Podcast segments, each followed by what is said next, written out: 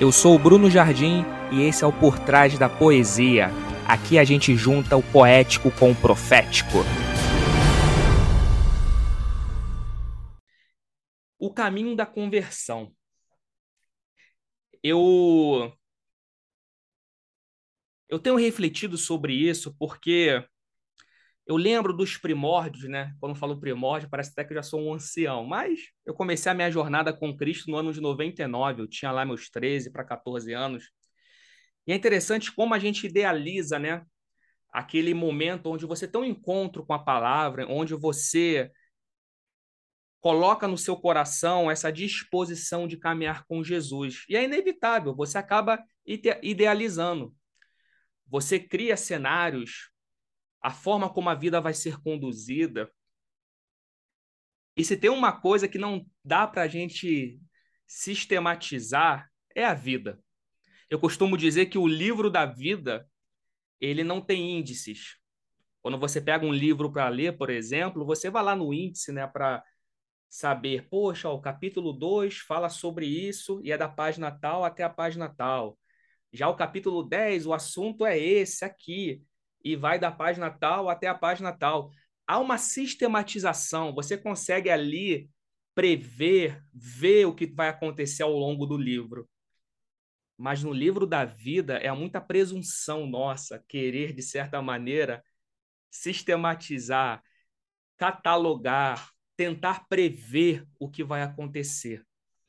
Eu lembro que nos meus caminhos com o Senhor Jesus, não foi diferente, não foi diferente, porque no livro da minha vida realmente não há índices. Coisas que eu não esperava aconteceram, coisas que eu esperava aconteceram, só que de forma completamente diferente de qual eu imaginava. No fim das contas, só sei que a cada dia mais eu me surpreendo com o Senhor. E é sobre isso que eu quero falar. Porque às vezes, nessa caminhada da vida, a gente tenta muito querer fazer as coisas do nosso jeito é o senso do controle. Porque o controle traz segurança. Então, ter uma previsibilidade, saber que fazendo assim vai acontecer aquilo, isso dá para a gente uma certa segurança. Mas andar com Jesus não é bem assim. E a primeira coisa que eu quero falar sobre conversão é justamente isso. Porque a conversão a Cristo não se dá por meio de um entendimento que eu tive acerca de um assunto concernente a Cristo. A conversão não se resume a, de repente, eu entender uma linha teológica. O que é legal você estudar, é bom você a cada dia buscar mais conhecimento, mas não dá para você encerrar uma experiência com Cristo dentro de uma linha teológica ou ideológica. A experiência com Cristo, proveniente de uma conversão, ela gera em nós uma experiência, veja, com a pessoa de Cristo. É com a pessoa dele. E quando ele te chama para esse caminho pessoal de experiência, isso faz com que você vá se transformando, como a Bíblia fala, de glória em glória. Você vai compreendendo a cada passo, você vai se surpreendendo. Pois no dia em que eu abandonei aquela presunção de querer entender Jesus e seus caminhos, foi aí que eu consegui abraçar a humildade para cada dia aprender com ele. E é isso que a gente precisa entender. Porque um coração humilde é um coração que se livrou daquela pretensão, eu diria até vã, de tentar compreender a forma como Deus age, o que ele vai fazer, o que de repente na vida de um aconteceu e agora eu acho que porque Deus fez na vida do outro, ele também vai fazer na minha. Não. A conversão nos convida e nos chama para uma caminhada com Cristo, onde agora a nossa agenda de vida passa a ser a agenda de vida de Jesus. Eu quero ler um texto com vocês que está em Lucas, no capítulo 22. Lucas 22, a partir do verso 19. É um texto que fala sobre a última Santa Ceia. feita por Jesus antes da sua cruz. E olha o que acontece nesse cenário. Lucas 22, verso 19. E tomando o pão, e havendo dado graças, partiu e deu-lhes, dizendo: Isto é o meu corpo, que por vós é dado. Guarde isso, por vós é dado. Fazei isto em memória de mim. Semelhantemente, tomou o cálice depois da ceia, dizendo: Este cálice é o novo testamento no meu sangue, que é derramado por vós. Guarde isso, derramado por vós. O pão é o corpo que é dado. O cálice é o sangue que é derramado. É sempre uma oferta, é um oferecer-se para o outro. Verso 21.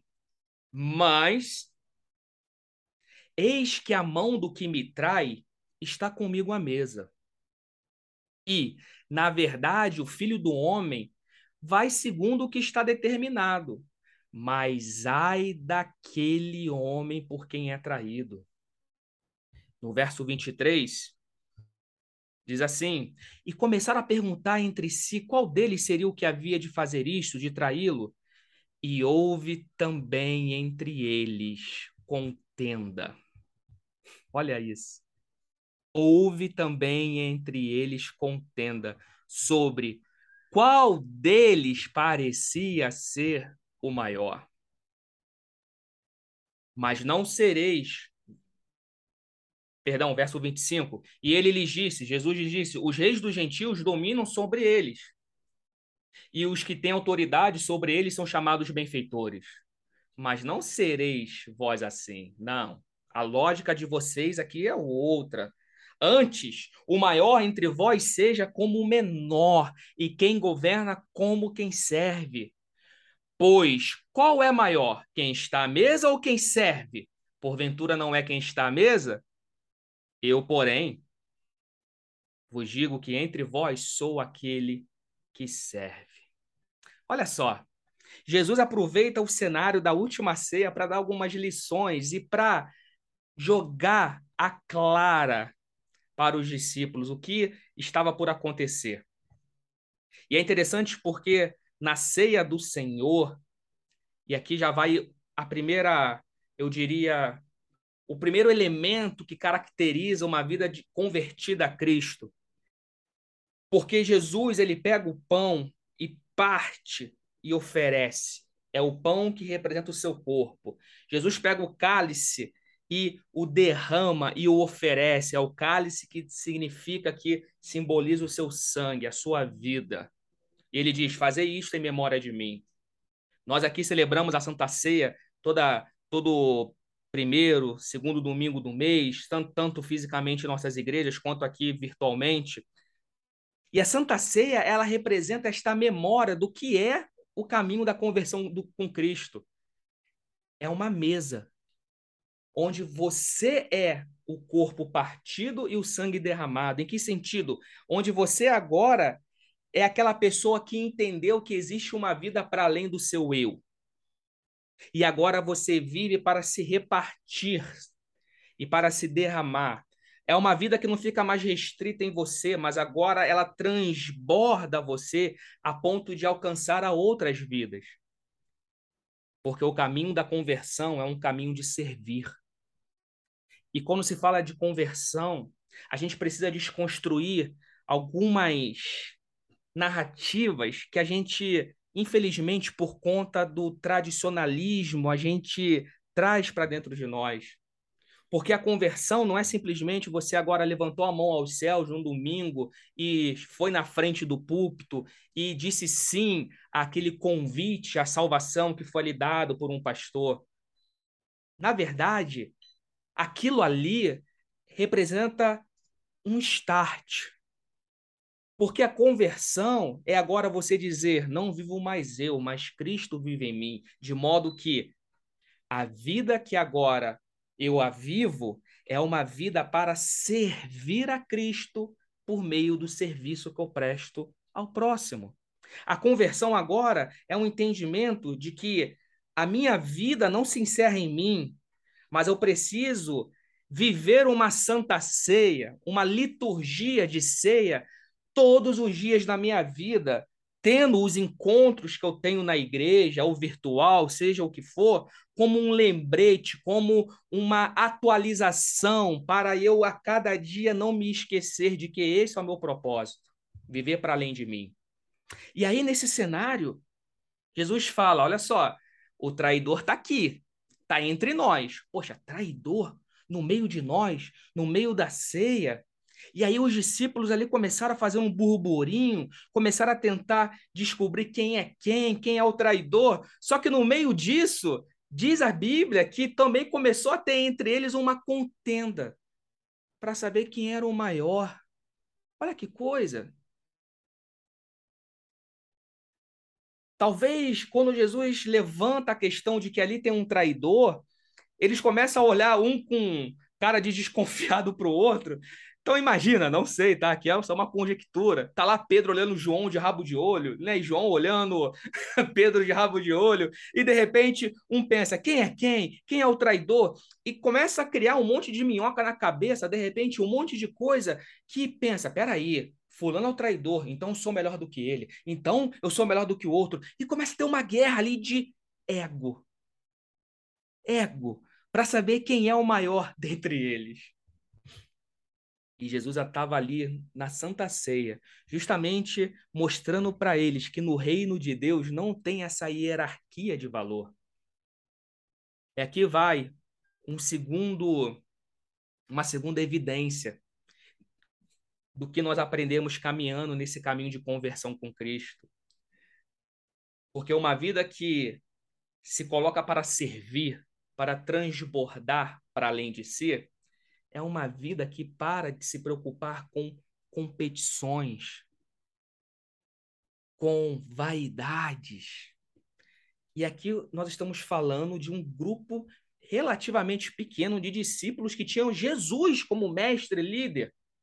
Você pode imaginar se num grupo desse já tinha essa vaidade para saber quem é maior, quem é melhor. Você imagina na sua mesa familiar. Você imagina na sua área de trabalho, você imagina na sua igreja, você imagina no mundo em que você está inserido, onde cada um quer ser melhor do que o outro. Porque a lógica que rege o mundo é a lógica do se servir. E vocês viram o que Jesus falou aqui no verso 27? Ele disse que não vai ser assim entre nós. Porque, gente, assim como aqueles discípulos estavam reunidos na pessoa de Cristo em comunhão, nós também estamos. A Bíblia vai dizer que hoje mesmo nós estamos assentados nas regiões celestiais com Cristo Jesus. A nossa relação é em Cristo. Então, se eu estou nesta relação, eu tenho que entender que também na minha vida não vai ser como funciona no mundo, porque no mundo o maior é aquele que domina, é aquele que quer provar, é aquele que quer se servir, mas não sereis vós assim. Antes o maior entre vós seja como o menor, e quem governa como quem serve. Se tem uma coisa que a gente precisa fazer quando caminha neste caminho de conversão com Jesus, é abrir mão de muitas convic convicções que nós tínhamos antes. E não é fácil fazer isso. Não é fácil. Não é fácil você abrir mão de uma convicção que você tinha desde que você nasceu de novo. Daquelas coisas que você cresceu ouvindo de repente nas escolas dominicais, nos cultos, porque foi a forma como você foi ensinado.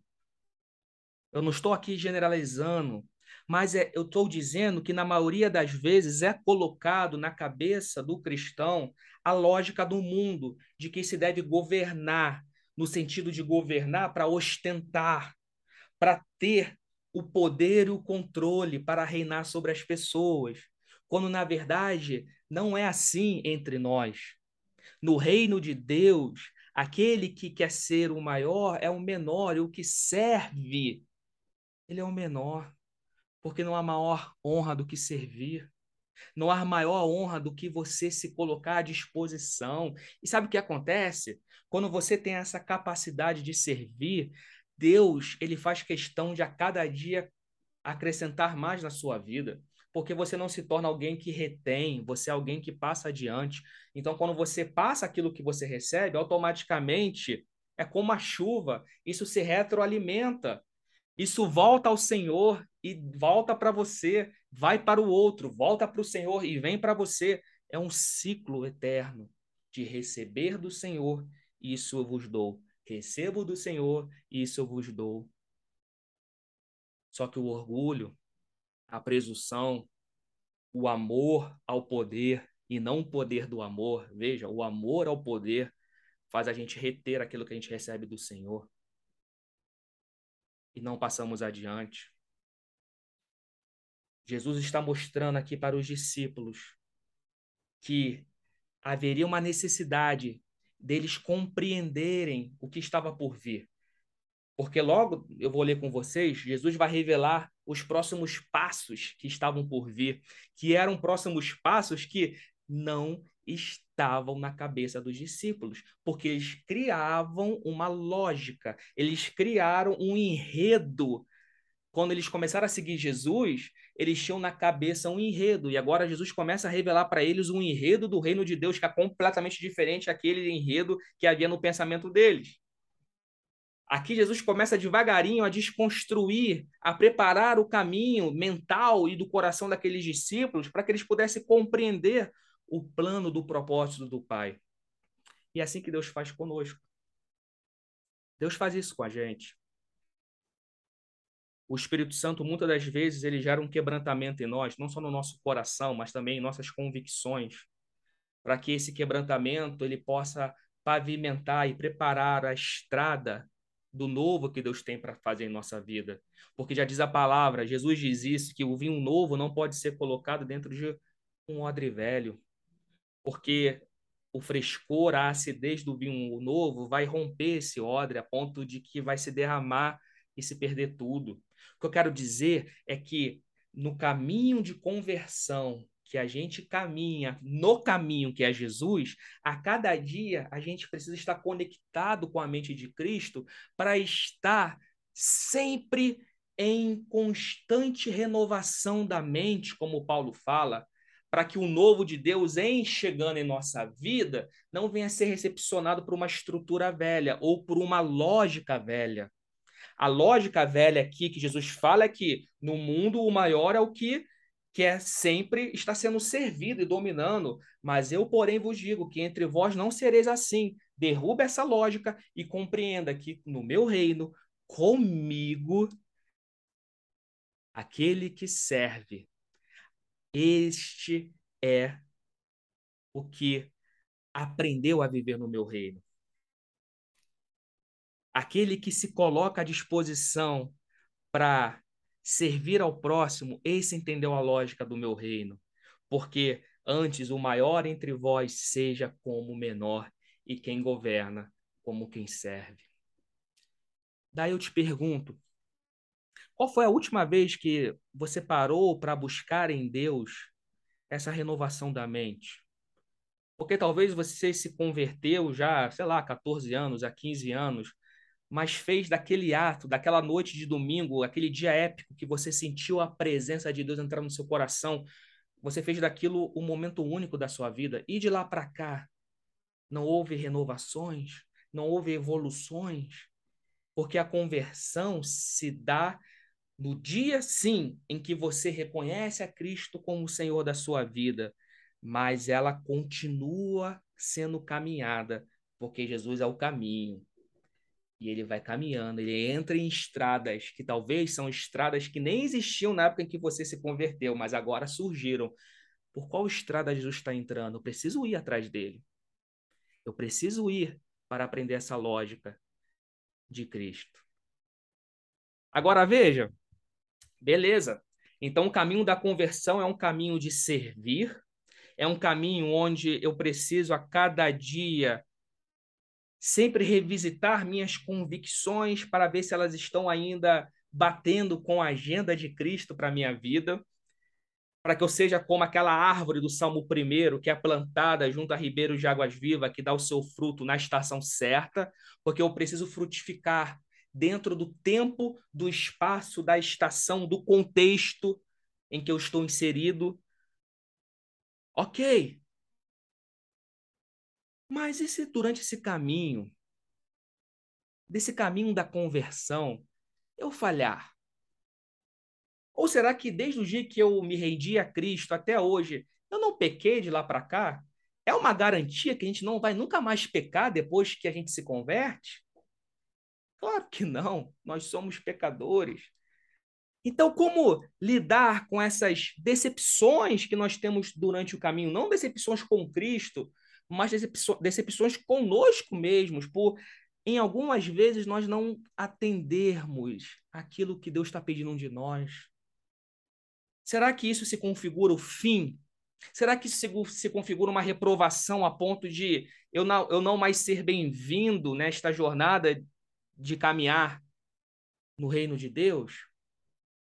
Olha só o que Jesus fala, ainda em Lucas 22, só que agora no verso 31. É muito interessante o que nós vamos ver agora. Olha só.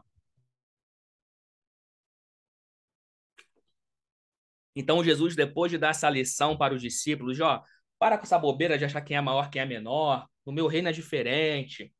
É um reino de servir, não é competição, é cooperação. Aí no verso 33 diz assim, melhor, perdão, no verso 31, ele diz assim: Disse também o Senhor: Simão, Simão, eis que Satanás vos pediu para vos peneirar, cirandar como trigo. Mas eu, eu roguei por ti, para que a tua fé não desfaleça. E tu, quando te converteres, confirma teus irmãos. Olha só. Jesus estava na Santa Ceia, na última ceia, falou que havia ali um traidor. Os discípulos começam a contentar quem é o maior, quem é o menor, quem é o traidor.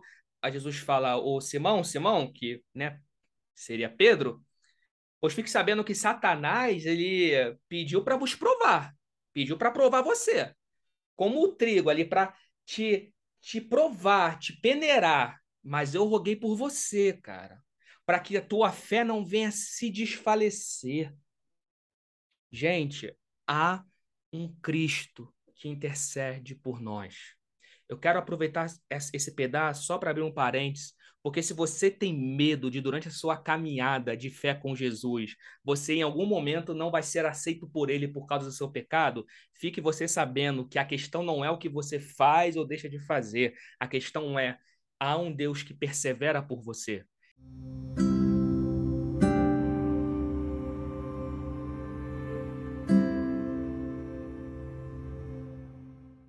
Cristo está intercedendo. Não é sobre nós, é sobre quem nos chamou.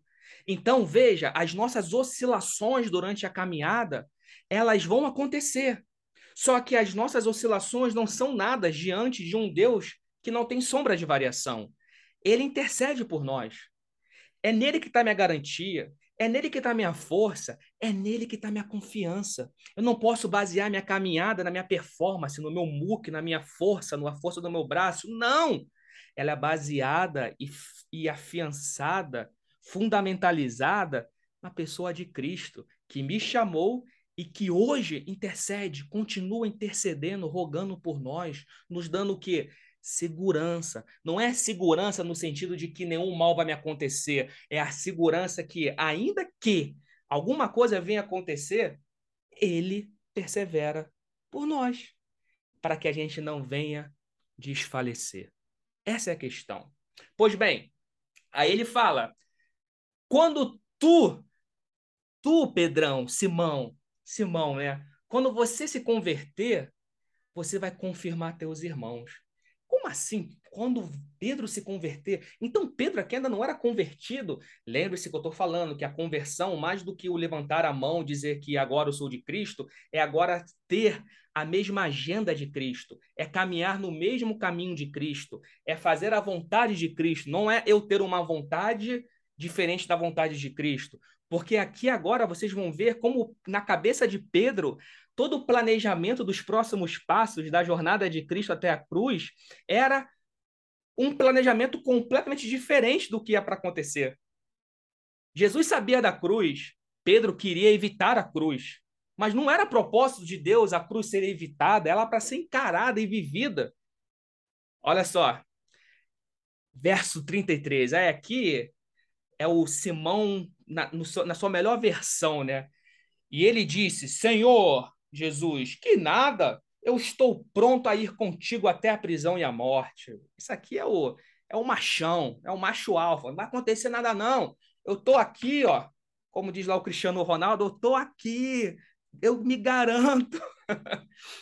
Aí Jesus vira para Pedro e fala no verso 34: Digo-te, Pedro, que não cantará hoje o galo antes que três vezes negues que me conheces.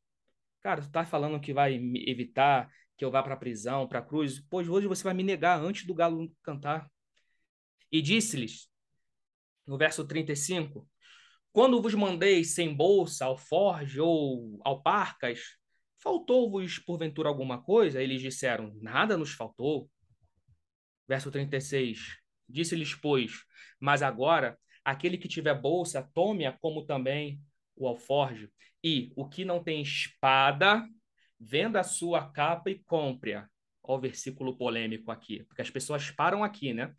Verso 37. Porquanto vos digo que importa que em mim, Jesus falando, importa que em mim se cumpra o que está escrito. O que está escrito na profecia messiânica? Que com os malfeitores foi contado, porque o que está escrito de mim será cumprido.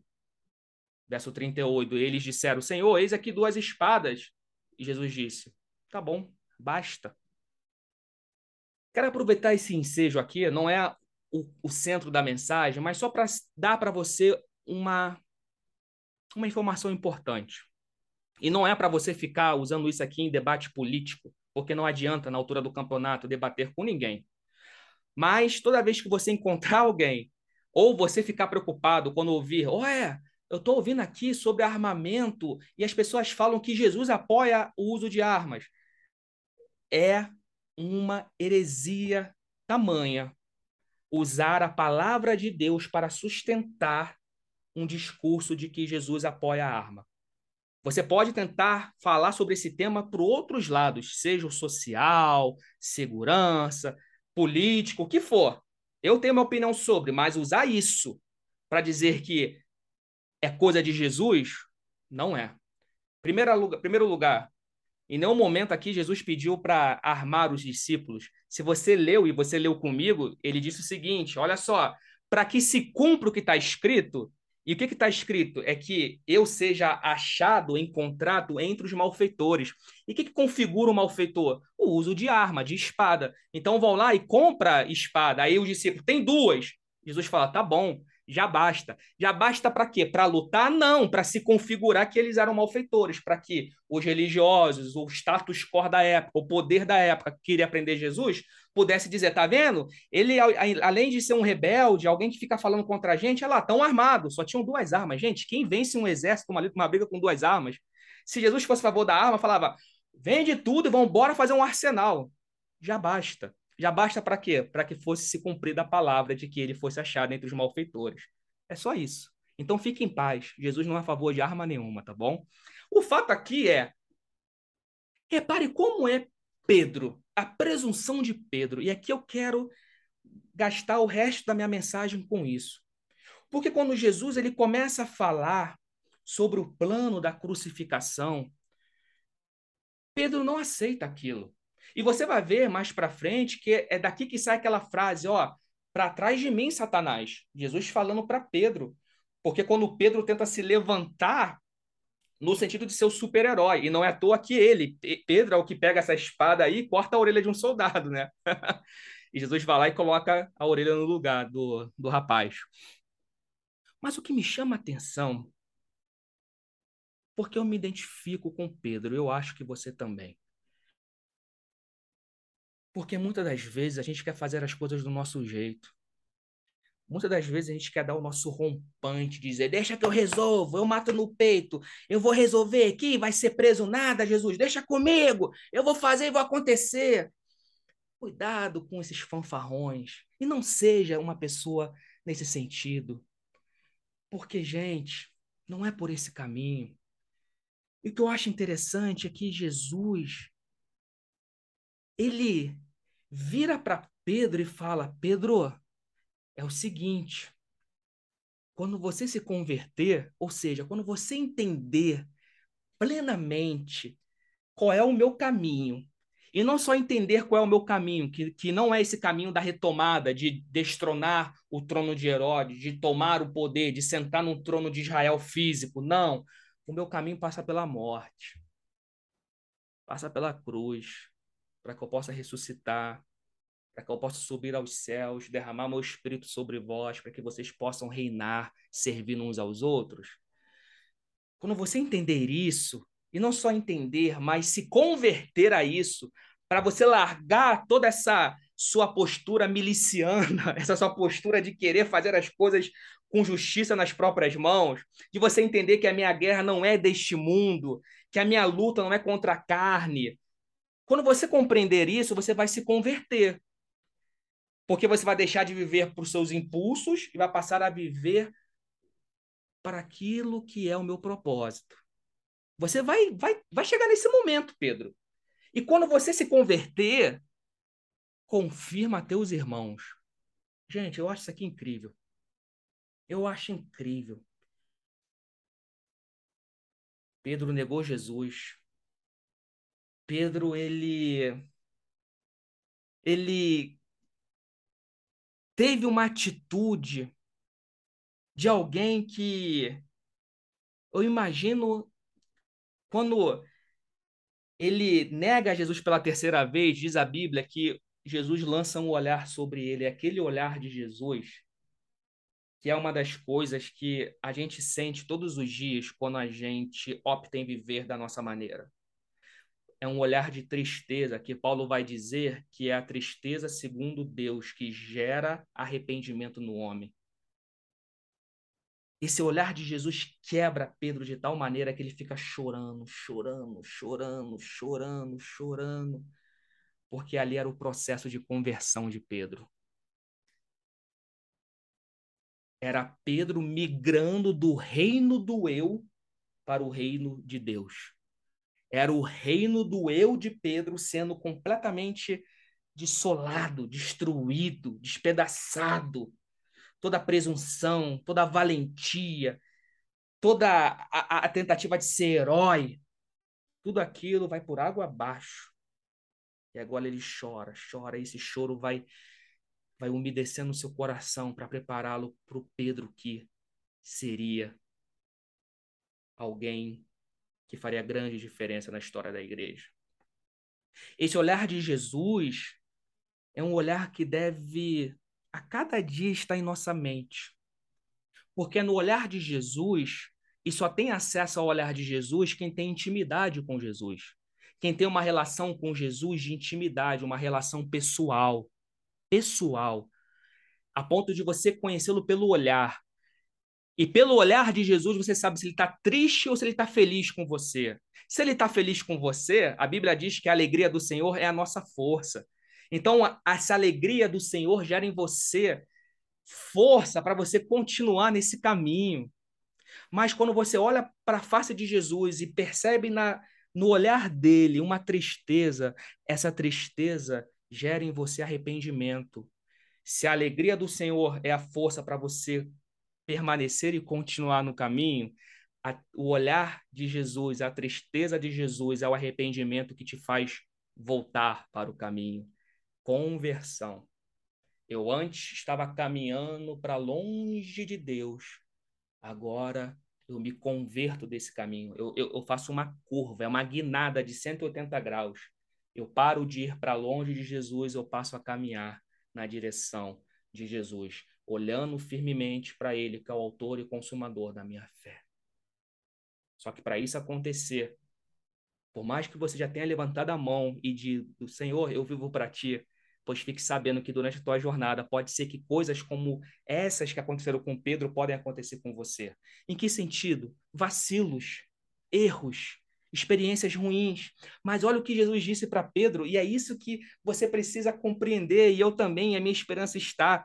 É quando ele fala para Pedro: Pedro, quando você se converter, você vai confirmar teus irmãos. Ou seja, aquela experiência de negação de Pedro porque foi uma experiência de negação, ele negou a Jesus. Hoje, ela é usada como uma esperança para afirmação da nossa fé. Olha a gente aqui falando sobre o episódio que Pedro nega Jesus e usando esse episódio de negação para servir de esperança para nossa afirmação na fé. Pois está se cumprindo. Pedro se converteu e até hoje ele continua confirmando os seus irmãos.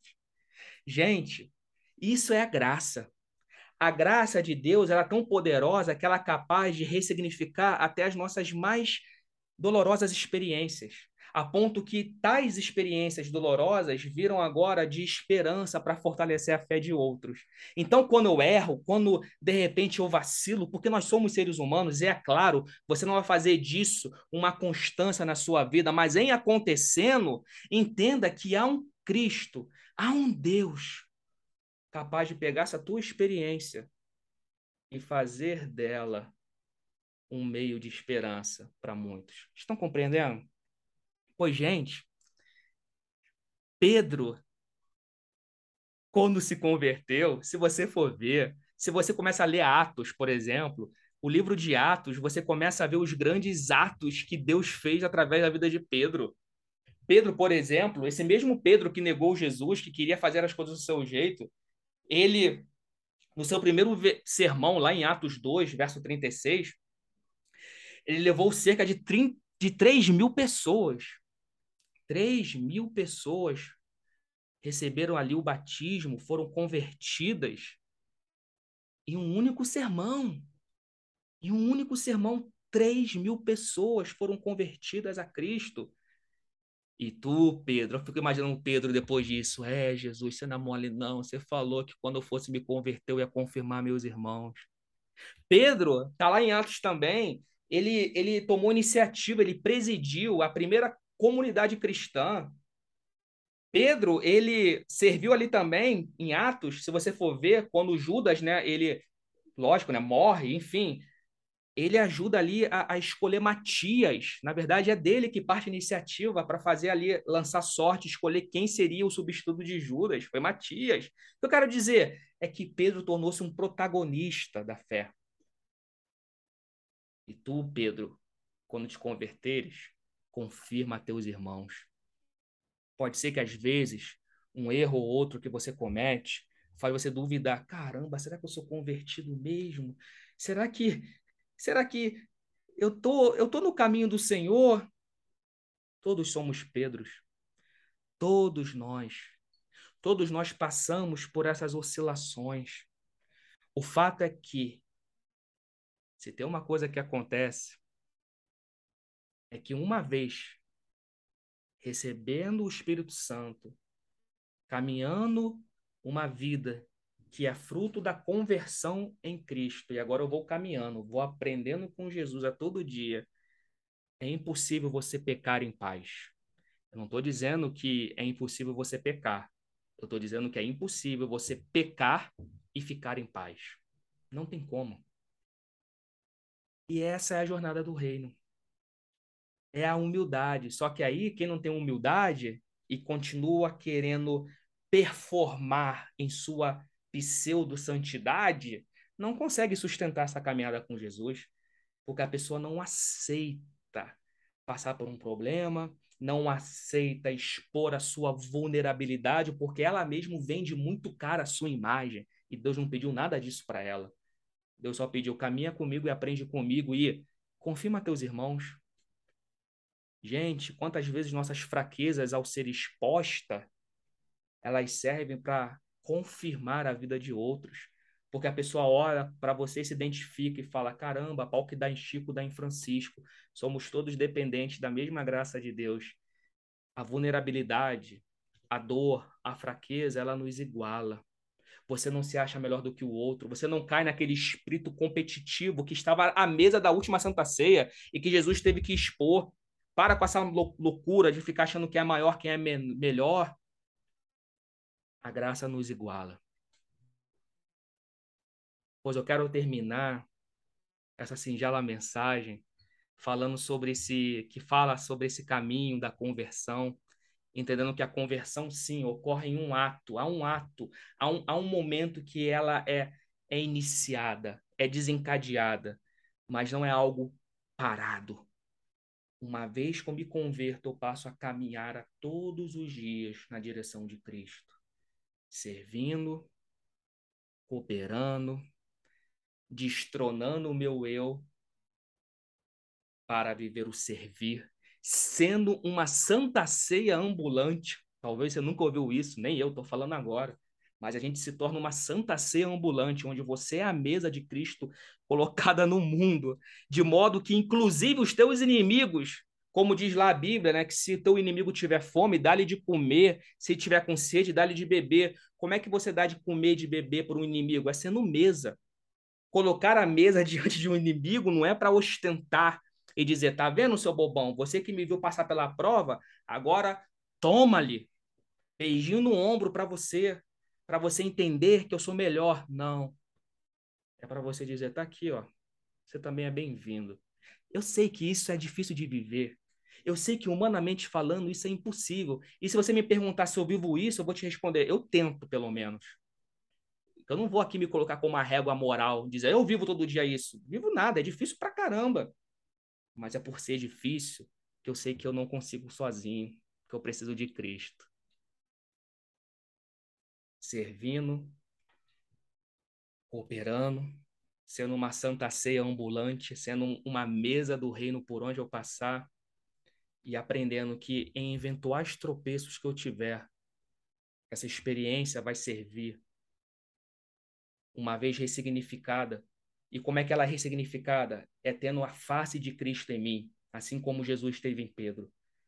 Me gera o arrependimento que me faz voltar para o caminho. Processos de conversões acontecendo dentro de uma grande conversão que aconteceu no dia em que você levantou a mão para querer ter Jesus na sua vida. Aí eu vou caminhando. E é tão lindo isso, porque como Pedro poderia imaginar que aquela experiência de negação de, dele serviu para fortalecer seus irmãos?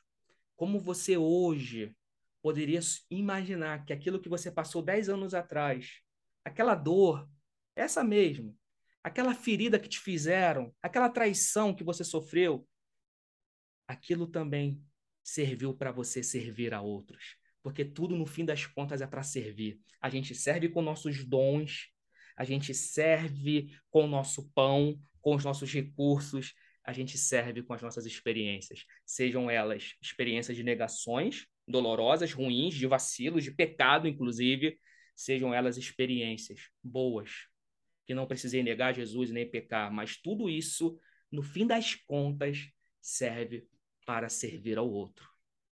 Isso é o caminho da conversão. E é esse o caminho da conversão que Cristo nos chama para viver. Peça a Deus humildade. Peça a Deus discernimento. Peça a Deus que a cada dia você não perca a face dele de vista. Não deixe que os barulhos do dia a dia, que as grandes vozes que tentam tirar nossa atenção, seja um discurso teológico, político, ideológico, tudo isso. Tira tudo isso do meio, tira essas nuvens e volte a olhar para Jesus. Porque ele está caminhando. Jesus continua caminhando. Eu preciso voltar do ponto que onde foi que eu perdi Jesus de vista? Será que eu perdi Jesus de vista naquela minha experiência de negação, naquela minha experiência de erro, mas hoje, meu amado, a graça de Deus está com a mão estendida para você, para dizer que essa experiência vai servir para confirmar teus irmãos. Caminhe. A gente sente na pele, muitas das vezes, é para salvar a pele de outros. Essa é a graça. Essa é a, é a dádiva da graça, que com Pedro foi tão legal que Pedro nem tinha ainda negado a Jesus. Jesus já falou: Ó, oh, tu vai negar, tu vai fazer um monte de coisa errada, mas quando você se converter, tudo isso vai confirmar teus irmãos. Pedro é comissionado para ajudar todo mundo antes mesmo dele ser ajudado pela graça, porque há um processo.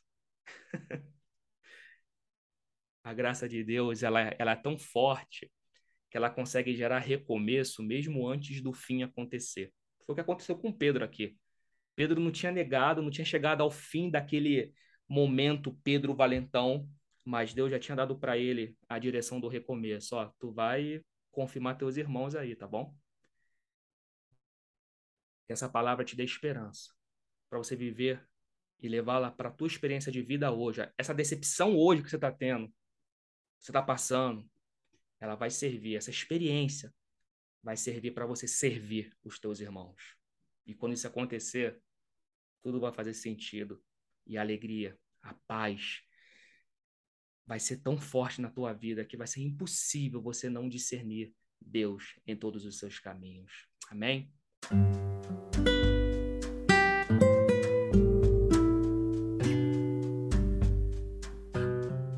Senhor, que a cada dia, Jesus, a gente possa aprender contigo. Aprender com o Senhor. Os caminhos que a vida coloca diante de nós. Não dá para sistematizá-la. Esse livro da vida não tem índice. Coisas acontecem que a gente não esperava.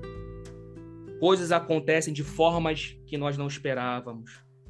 Mas que todas as experiências, Pai, tudo, absolutamente tudo, possa cooperar para o bem daqueles que te amam. E queremos estar achados dentre estes que te amam, Pai, a ponto de servir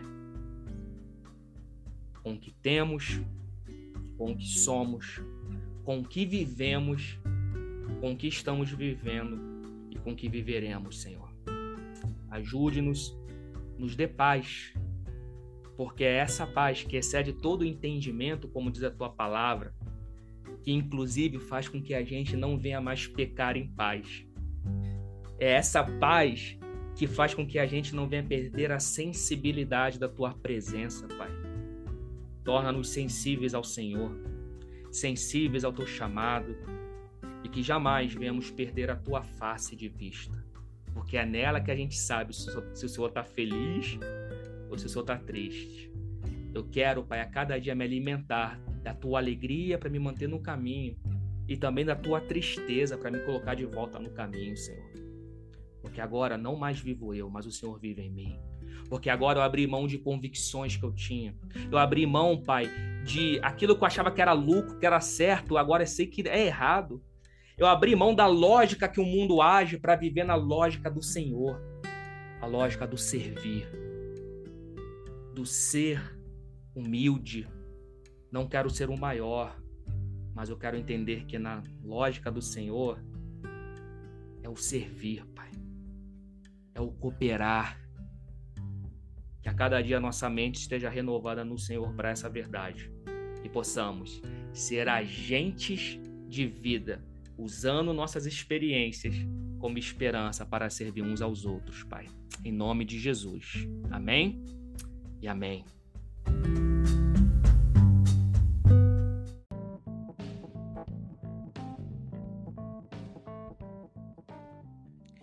Ei, você que ficou aqui comigo até o final e ouviu todo esse episódio, é sinal que você está conectado com a palavra e com a poesia.